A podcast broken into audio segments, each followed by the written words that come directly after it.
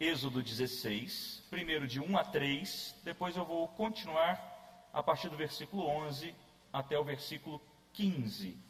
E a palavra de Deus diz assim: Partiram de Elim e toda a congregação dos filhos de Israel veio para o deserto de Sim, que está entre Elim e Sinai, aos 15 dias do segundo mês depois que saíram da terra do Egito.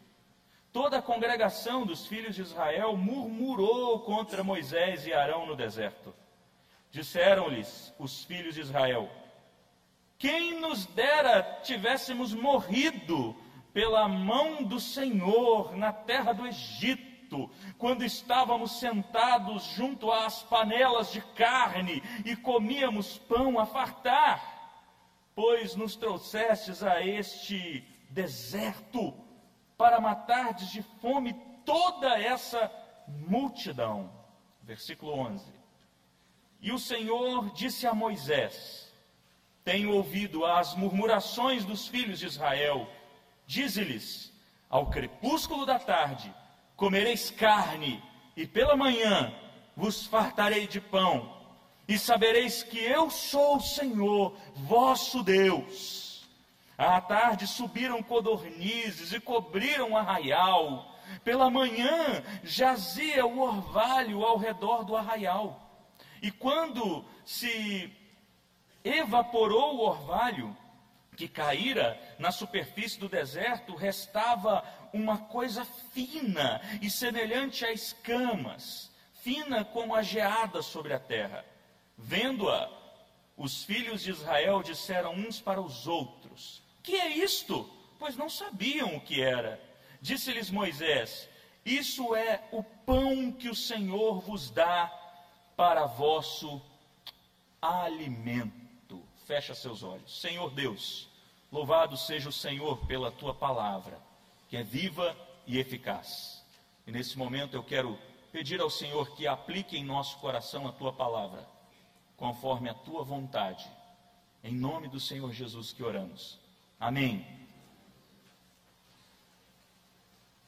Olha, eu estava me lembrando, ao meditar nesse texto, de um documentário que eu vi há um tempo atrás, em um desses canais que passam documentários a respeito da vida selvagem.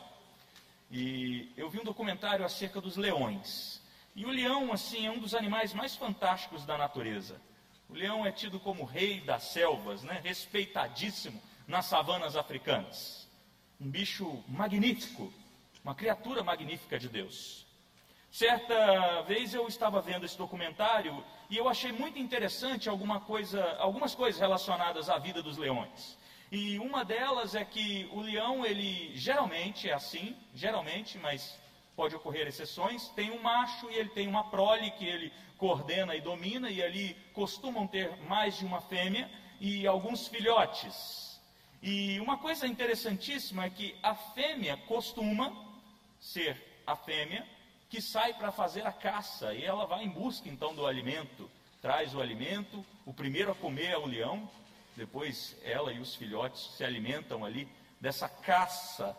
E uma coisa que ocorre, conforme eu vi lá nesse documentário, é que de vez em quando o, os leões ficam muito tempo sem comer. Entram em escassez de alimento e ficam muitos dias sem conseguir uma caça, sem conseguir alimento.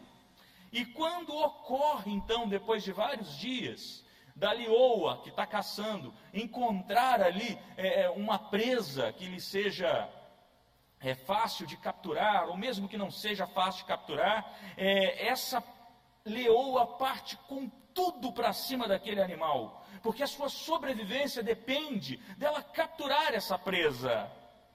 E o que passa na mente dessa leoa é apenas carne. Ela precisa de carne. Ela precisa se alimentar. E essa leoa está disposta a fazer qualquer coisa para capturar essa presa. Ela está disposta a fazer qualquer coisa pela carne, mesmo que tenha que colocar a sua vida em risco ela precisa pegar essa presa. É o instinto dela. O instinto dela é desejar a carne acima de qualquer coisa.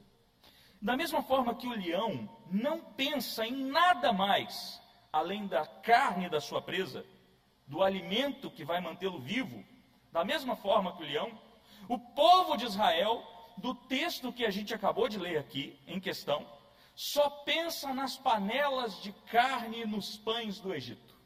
Isso não sai da mente do povo de Israel. Estão assim ansiosos por comer carne e se fartar de pão.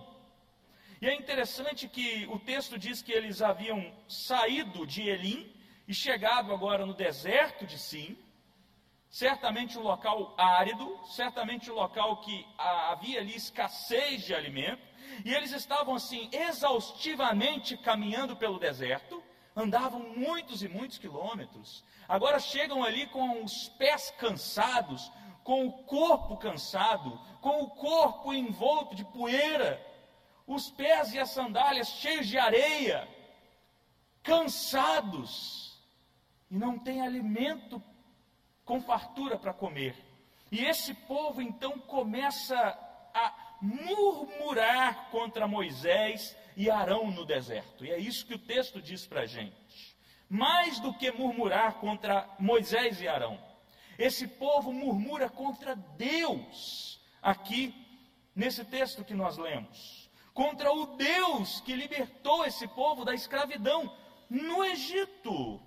É interessante que é, já, eles já haviam saído do Egito há, há mais de um mês e eles já haviam se esquecido, de certa maneira, do período de escravidão, porque estão desejosos por voltar para comer carne, das panelas de carne do Egito, e possivelmente eles já haviam se esquecido do tempo de escravidão, porque o escravo no Egito geralmente não comia carne com fartura.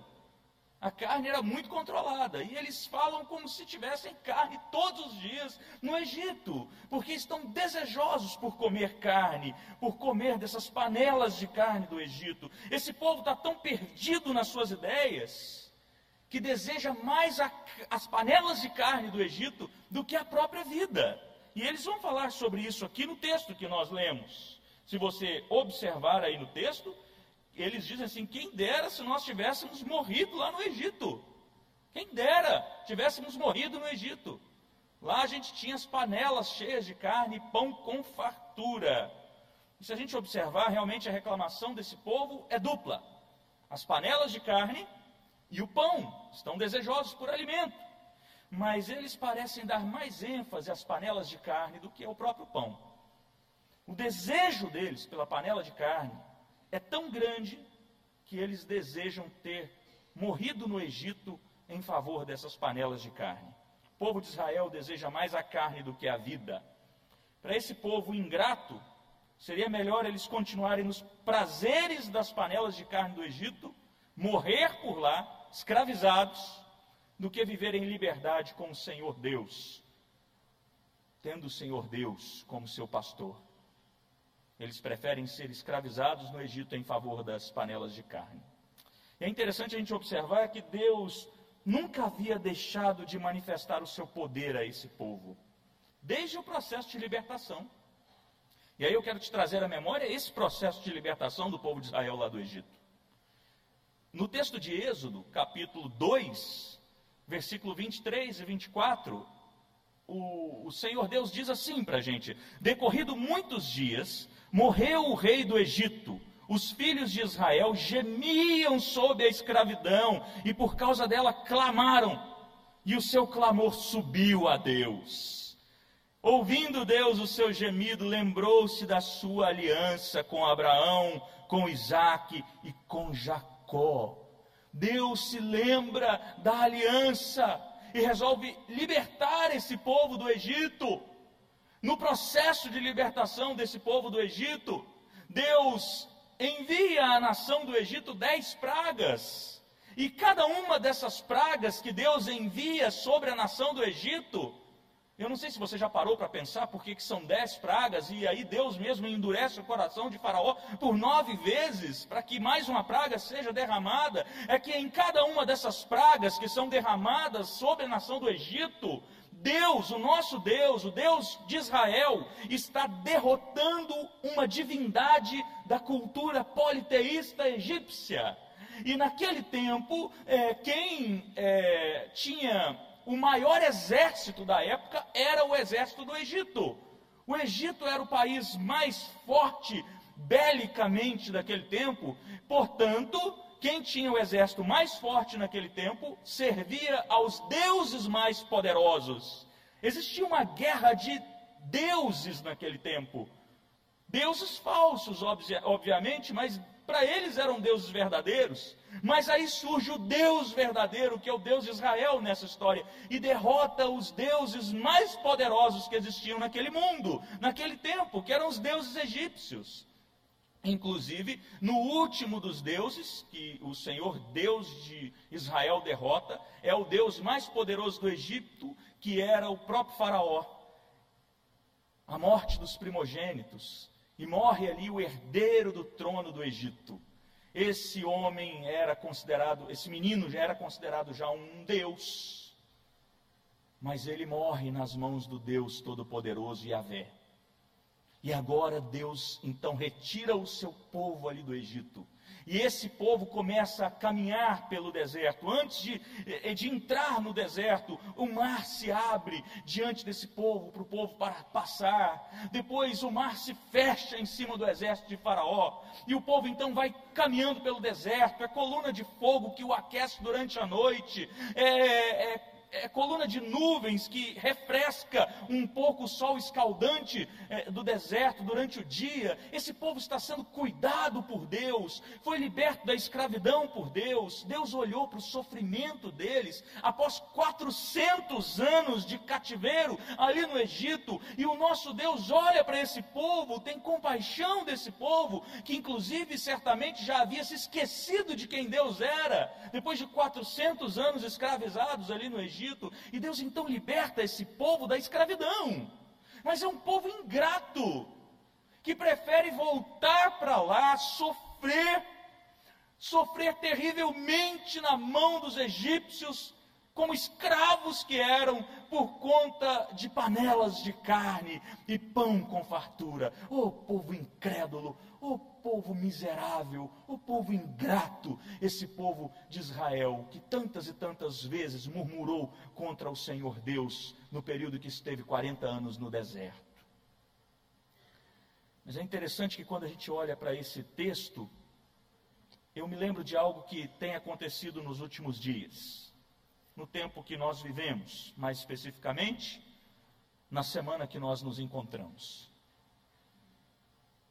Nesses últimos dias, agora, de ontem até na terça-feira, é, comemora-se o Carnaval.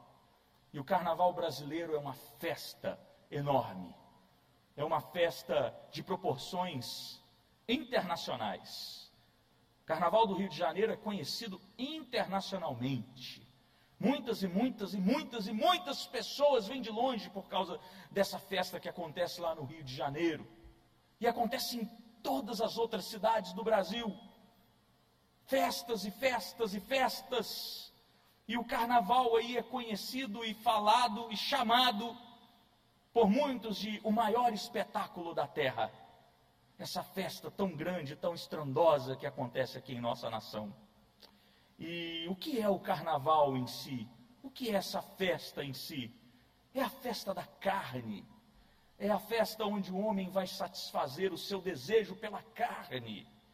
E não é apenas uma festa da carne, mas o carnaval é mais do que isso. O carnaval é um culto à deusa Edoné, que é uma deusa mitológica do prazer.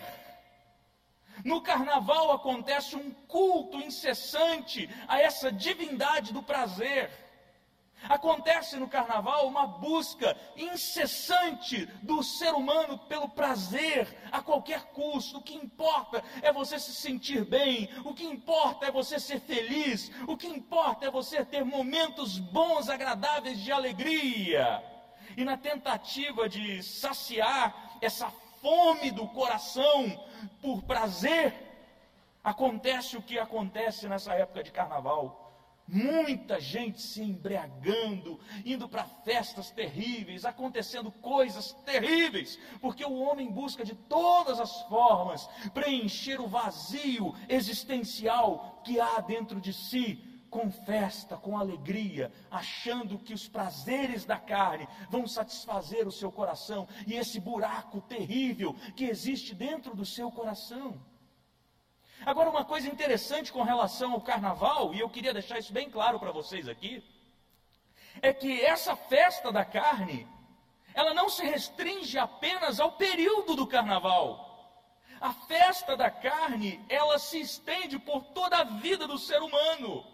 Toda a vida do ser humano é uma festa da carne. Todos os dias da história da existência do ser humano, ele está buscando satisfazer os desejos do próprio coração, buscando satisfazer os desejos da carne, tentando preencher o vazio que existe dentro do peito, aquele vazio que dói lá na alma e que você não tem sossego, que a ansiedade bate sobre você, o desejo constante que existe no coração do homem de preencher esse vazio dá a ele sede por prazer da carne, sede por essa festa da carne, por satisfazer os seus desejos no presente século.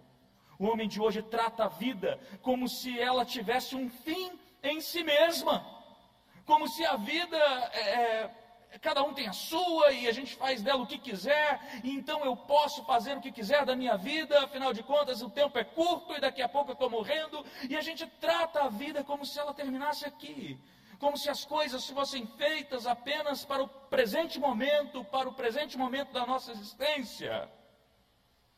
E o homem sem Cristo, de fato, a gente vê isso na Escritura, ele está morto em seus delitos e pecados, o tempo todo buscando satisfazer os desejos do seu coração. A tendência do homem é sempre preferir a morte e as coisas corruptíveis assim como o povo de Israel preferia estar no Egito e morrer no Egito pelas panelas de carne, o homem de hoje também prefere. Prefere continuar a sua busca incessante pelo prazer da festa da carne todos os dias de sua vida, mesmo que isso lhe custe a vida, mesmo que isso lhe custe até a eternidade. Eu não sei como que você está sentindo, está se sentindo nesse momento agora tantas pessoas diferentes, pessoas com idades diferentes, variadas, situações de vidas diferentes, contextos familiares diferentes. Eu não sei o que te trouxe aqui essa noite ou o que você está sentindo nesse momento no seu coração, mas talvez, talvez, você sinta esse vazio existencial que eu disse aqui agora há pouco. Talvez você não achou ainda, você não tenha achado ainda o sentido da sua vida.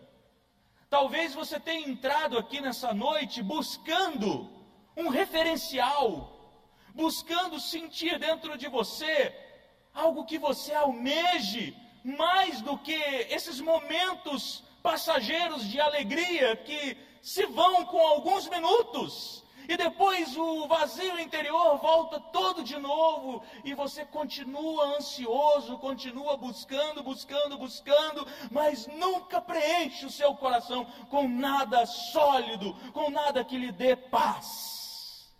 Talvez você tenha entrado aqui essa noite e você não tenha tido sossego na sua vida. Você está lá no seu trabalho, trabalhando dia e noite, e aquela angústia consumindo seu coração. Você está estudando e aquela angústia consumindo seu coração. Você está deitado para dormir e você às vezes perde o sono e o travesseiro vira seu inimigo, porque os problemas vão te assolando e a angústia vai te assolando. De repente você acorda de madrugada e as coisas vêm na sua cabeça e você não consegue dormir mais, porque o consumismo e tudo que nós vivemos nesses tempos atuais tem consumido o seu coração a sua alma tem consumido os seus dias, os seus minutos, e você não consegue mais ficar ileso de sofrer algum dano emocional nesse tempo que nós vivemos hoje.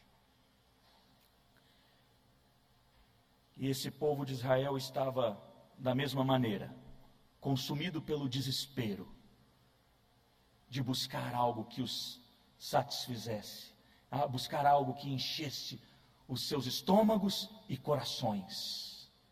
Queriam as panelas de carne do Egito. Mas quando nós olhamos novamente para esse texto, nós vemos o Senhor Deus agindo de maneira maravilhosa e graciosa com esse povo. Eu quero que você olhe aí para a sua Bíblia agora, para os próximos versículos, de 11 a 15. E mais uma vez acompanhe comigo essa leitura. Diz assim, versículo 11: E o Senhor disse a Moisés: Tenho ouvido a murmuração dos filhos de Israel. Dize-lhes: Ao crepúsculo da tarde comereis carne, e pela manhã vos fartarei de pão, e sabereis que eu sou o Senhor, vosso Deus. O Senhor então chama Moisés e fala para Moisés então dizer ao povo que estava ali reclamando, murmurando. E fala para Moisés dizer ao povo: calma, Deus ouviu as suas murmurações, os seus lamentos, e no crepúsculo da tarde vocês vão comer carne. E ao amanhecer vocês comerão pão, e vocês se fartarão disso. Versículo 13. À tarde subiram codornizes e cobriram o arraial. À tarde, então, subiram inúmeras codornizes que vieram voando, esses pequenos animais, essas pequenas aves. Então, certamente, Deus que não faz nada pouco, mas faz de maneira maravilhosa, faz de maneira é, a sobrar. As, todas as vezes que nós vemos Deus agindo com o alimento, ele faz com que aquilo sobre de maneira poderosa. Então, certamente tinha muita codornize, certamente tinha muita ave para aquele povo se alimentar, para aquele povo se fartar de carne, porque Deus é aquele que farta o seu povo de carne. E Deus também fartou esse povo de pão. No versículo 14, diz assim: ainda no 13, segunda parte, pela manhã jazia o orvalho ao redor do arraial. E quando se evaporou o orvalho que caíra na superfície do deserto, restava uma coisa fina e semelhante a escamas, fina como a geada sobre a terra. Vendo-as os filhos de Israel, disseram uns aos outros: Que é isto? Porque eles não sabiam o que era. Disse-lhes Moisés: Isso é o pão que o Senhor vos dá para vosso alimento. Esse é o Deus de Israel, que vê a aflição do seu povo, vê o coração do seu povo desejando ardentemente preencher o vazio que está no seu estômago e no seu interior. Então Deus supre de maneira poderosa esse vazio. Deus envia carne para aquele povo e Deus envia pão para esse povo. E agora o povo de Israel se farta de pão e carne e eles não têm mais saudade da escravidão do Egito, pelo menos momentaneamente, porque eles olham para aquela fartura e louvam e dão glórias a Deus pelo que o Senhor Deus está fazendo no meio deles. Esse é o Deus que nós cremos, que provê carne e pão em favor do seu, do seu povo.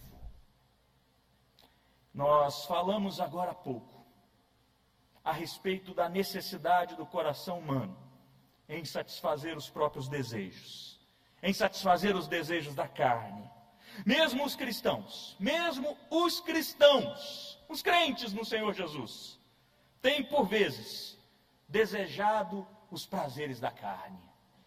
E Paulo tratou essa questão. Paulo trata essa questão de maneira singular, quando ele escreve aos Gálatas, lá no capítulo 5 de Gálatas, versículos 17 a 24. E Paulo vai dizer assim: Porque a carne milita contra o espírito e o espírito contra a carne, porque são opostos entre si. Versículo 18: Mas se sois guiados pelo espírito, não estáis sobre a lei. Sobre a lei. Ora, as obras da carne são conhecidas e são, e Paulo lista as obras da carne: prostituição. Quanta prostituição existe no meio do povo hoje em dia? Prostituição no carnaval, nesse período que nós temos aí, mas infelizmente não é só o ímpio que está sujeito à prostituição. Quanta prostituição existe dentro da igreja? existe dentro dos crentes, no arraial dos crentes. Crentes se envolvendo com coisas terríveis. Impureza, lascívia. Versículo 20, Paulo vai dizer sobre a idolatria. Quanta idolatria existe no meio da igreja, no seio da igreja, no coração dos crentes, idólatras, procurando satisfazer os desejos da carne. A gente acha que idolatria é só coisa de, da igreja, antiga igreja romana, a igreja católica. Não, mas idolatria tem a ver comigo e com você. João Calvino dizia que o coração do homem é fábrica de ídolos. Temos dentro de nós a capacidade de gerar idolatria com tudo das nossas vidas. Quantas e quantas vezes os nossos filhos não tornam-se ídolos para nós e nós amamos mais a eles do que a Deus? Quantas e quantas vezes o nosso marido ou a nossa esposa se torna ídolo no nosso coração, o cônjuge se torna um ídolo e a gente ama a ele mais do que a Deus? Quantas e quantas vezes nós mesmos não nos autoidolatramos de maneira a amar mais a nós mesmos do que a Deus?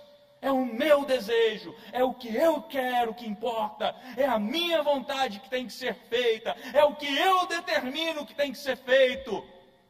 Quantas pessoas estão determinando até coisas para Deus, porque se idolatram querem encher o seu coração, mas não sabem mais com que se fartar, porque as obras da carne estão sendo insuficientes.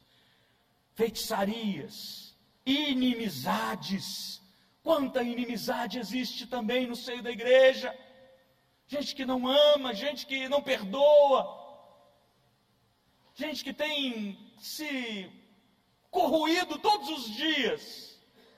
Porque não consegue viver em paz um com o outro, ciúmes, iras, discórdias, dissensões, facções, gente formando grupos. Invejas, bebedices, glutonarias e coisas semelhantes a essa a respeito dos, das quais eu vos declaro, como já outrora vos preveni que não herdarão o reino de Deus os que tais coisas praticam. E aí Paulo vai dizer que militando contra os desejos da carne, está o fruto do Espírito Santo no coração do homem. E o Espírito Santo frutifica amor, alegria, paz, longanimidade, benignidade, bondade, fidelidade, mansidão, domínio próprio. E olha só que coisa maravilhosa. É interessante que o próprio apóstolo Paulo escreve aos coríntios para poder corrigir problemas relacionados à carne. Quem aqui da igreja, na escola dominical, tem estudado a revista, nós falamos sobre isso. Carne sacrificada aos ídolos, muito comum na cidade de Corinto, também em Roma. Sacrifícios politeístas diversos, ali inúmeros animais eram sacrificados, como culto pagão. E esses animais tinham um destino certo, eles eram vendidos para os açougues da cidade. Então os crentes começam a ter problemas ali com essa carne que foi sacrificada a ídolos. E isso gera muito problema dentro da igreja, porque eles não estavam se importando com os novos na fé, com os imaturos, com os recém-convertidos, com os neófitos que se escandalizavam com a prática deles comerem essas carnes sacrificadas aos ídolos, e essa carne sacrificada aos ídolos gerou problema dentro da igreja, por causa do egoísmo da igreja, por causa da, da vaidade existente no coração da igreja. Quantas vezes a carne gerou problema e gera até hoje problema no seio da igreja. Mas é interessante que quando nós olhamos para essa carne sacrificada aos ídolos, nós lembramos da carne que foi sacrificada a Deus. As obras da carne são fruto do pecado que existe no coração do homem. Mas existe uma carne que foi sacrificada a Deus. Uma carne que pagou o preço pelos nossos delitos e pecados. Existe uma carne que foi sacrificada a Deus e que nos reconectou com Deus definitivamente, nos libertando do cativeiro do pecado e nos concedendo a possibilidade de dizer não para a festa da carne que o ser humano se encontra nela constantemente. E é exatamente sobre essa carne que o texto aí de Êxodo está falando. Olha mais uma vez para o texto de Êxodo, agora o versículo 12. Acompanhe comigo o versículo 12. Quando Deus diz assim: Tenho ouvido as murmurações dos filhos de Israel, dize-lhes.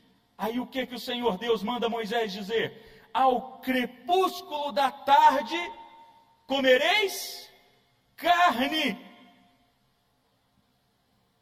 Meu querido e minha querida, Cristo Jesus é a carne que foi sacrificada a Deus.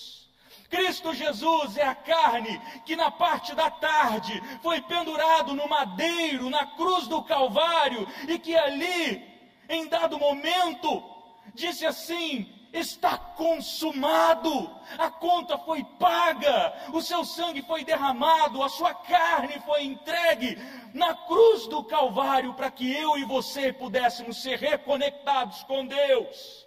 Essa é a carne sacrificada a Deus é Cristo Jesus. E ele diz isso na Santa Ceia. Lá em Lucas 22, 19, Jesus diz assim, o texto diz assim: E tomando um pão, tendo dado graças, o partiu e lhes, e lhes deu, dizendo, e aí Jesus diz: Isto é o meu corpo, minha carne, meu corpo oferecido por vós. Fazei isso em memória de mim. O texto de Êxodo também completa, continuando falando a respeito de Cristo. Porque pela tarde comereis carne, e o texto diz assim: e pela manhã vos fartarei de pão, e saberei que eu sou o Senhor vosso Deus. Cristo Jesus é o pão da vida, é aquele que logo cedo pela manhã, quando o orvalho ainda estava evaporando sobre a terra, a pedra foi removida, ao terceiro dia pela manhã ele ressuscitou, vencendo a morte. Esse é o pão vivo que desceu do céu. É o pão que satisfaz a ira de Deus sobre o homem, que nos justifica diante de Deus. Lá em João capítulo 6, versículo 48 a 51, a palavra de Deus diz assim, e é o próprio Senhor Jesus dizendo: Eu sou o pão da vida. Vossos pais comeram maná no deserto e morreram. Esse é o pão que desceu do céu, para que todo o que dele comer não pereça. Eu sou o pão vivo que desceu do céu. Se alguém dele comer, viverá eternamente. E o pão que eu darei pela vida do mundo é a minha carne. É isso que o Senhor Jesus diz. Ele é a carne que é sacrificada a Deus e o pão vivo que nos alimenta de maneira poderosa, definitivamente, saciando o nosso vazio interior. Esse é o verdadeiro maior espetáculo da terra. O maior espetáculo da terra não é o carnaval mas é Cristo nos tornando nele o seu povo, lavado e remido no seu sangue, com o preço pago por sua carne na cruz do Calvário. Presta atenção no que eu vou dizer para você. Presta atenção nisso. Você não vai preencher o vazio do seu interior com festas profanas. Você não vai preencher o vazio do seu interior com compra ou com qualquer outra coisa que te traga prazer momentâneo. Somente Cristo pode preencher o vazio interior que existe dentro de você. Ele é a resposta para as noites mal dormidas. Ele é a resposta pela angústia que você tem sentido dia e noite na sua vida e que não cessa. Somente Ele é o pão que sacia a fome espiritual de uma vez por todas. Somente Ele é a carne entregue a Deus para a remissão de pecados. Você não consegue se justificar diante de Deus, mas você precisa depositar os seus temores diante de Cristo Jesus, porque Ele nos justificou diante de Deus e tornou possível a nossa entrada no reino dos céus. Se você tem sentido angústia terrível no seu coração, é hora de você tomar uma decisão correta na sua vida. Entregar o seu caminho ao Senhor Jesus. Depositar as suas angústias ao pé de Cristo, aos pés de Cristo Jesus. Tome a sua cruz e siga-o. Essa é a verdadeira festa da carne. Somente em Cristo nós temos a vida dada pela carne.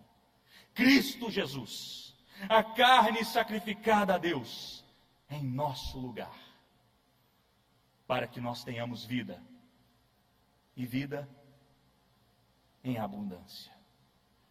Entregue-se a Ele, em nome do Senhor Jesus.